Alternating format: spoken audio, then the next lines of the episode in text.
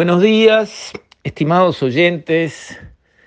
Quisiera referirme hoy a una tendencia que atraviesa el planeta, que la podríamos llamar de pensamiento único, que se ve en todas partes, incluso en sociedades extremadamente liberales, que se forjaron y se enriquecieron y se hicieron grandes y se hicieron líderes gracias a la libertad, al sentido del gran respeto por la libertad de las personas como los Estados Unidos, hasta allí está campeando ahora una manera de pensar que la podríamos definir como de pensamiento único. Ellos le están empezando a llamar cancel culture, la cultura de la cancelación. ¿Cómo se entiende esto? Bueno, lo estamos viendo. En universidades, la universidad es el centro de la creación y la enseñanza del conocimiento.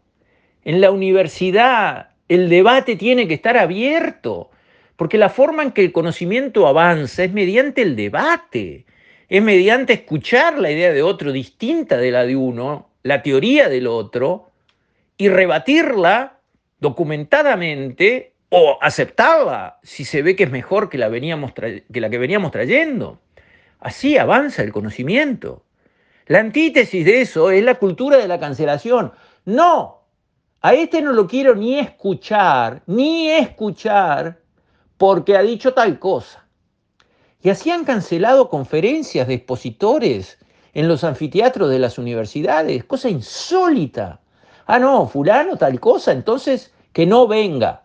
No quiero oír lo que va a decir. No quiero escucharlo, quiero apagarlo, quiero cancelarlo.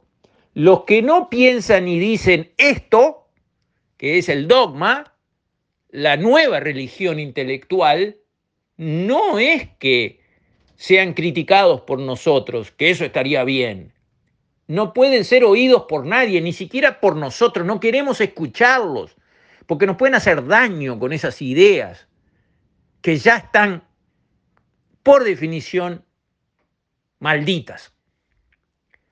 Así está funcionando la élite intelectual en muchos lados. Lo vemos acá también, que nadie se equivoque.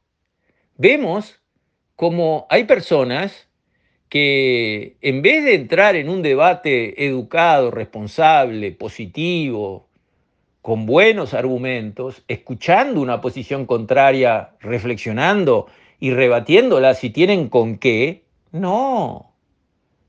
La herramienta es el descrédito. Hay que insultar. Hay que atacar a la persona, no a la idea. Hay que decir, fulano, mira lo que dijo porque él es tal cosa. El descrédito, el ataque vil, el mezclar las cosas que no tienen nada que ver. ¿Para qué? Para que la idea no sea ni siquiera debatida. Las ideas pueden ser buenas, regulares o malas.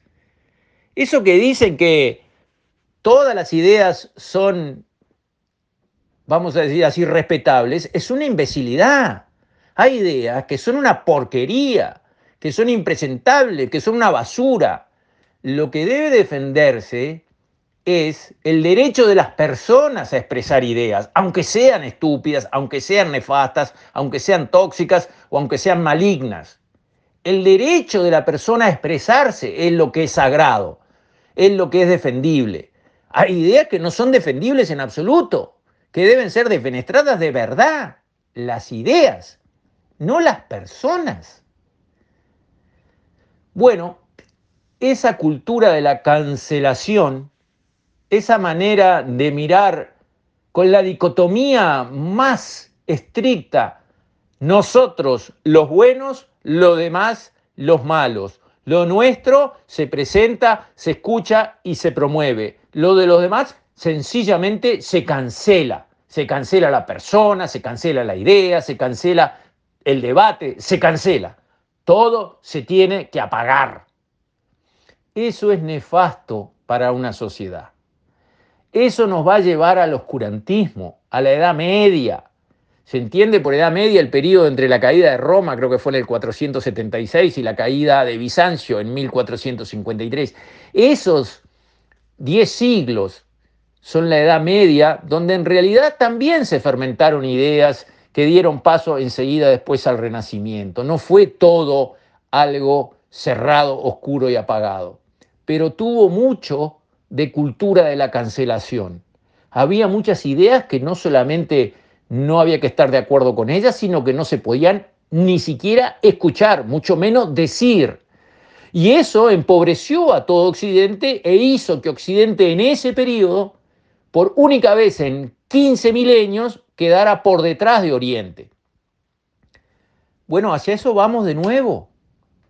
Hacia eso vamos de nuevo. Hay que reaccionar contra la cultura de la cancelación, contra desprestigiar a la persona en vez de rebatir la idea, en vez de facilitar que ideas opuestas y diferentes de las nuestras se presenten, se escuchen y se discutan, cancelarlas. La verdad, creo que hay que reaccionar contra esta tendencia del pensamiento único que nos quieren imponer, siguiendo la línea de Gramsci, el fundador del Partido Comunista Italiano, donde hay que capturar las élites, hay que capturar la élite del conocimiento, capturar el arte, capturar la parte cultural de los países, capturar algunos sectores y desde ahí crear un nuevo sentido común, de forma que lo que ese núcleo piensa se transforme en la verdad y todo lo demás sea descartable, atacable y básicamente, como estoy diciendo, cancelable.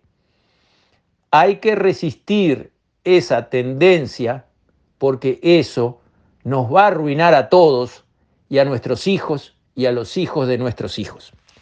Con esto, estimados oyentes, me despido. Hasta mañana, si Dios quiere.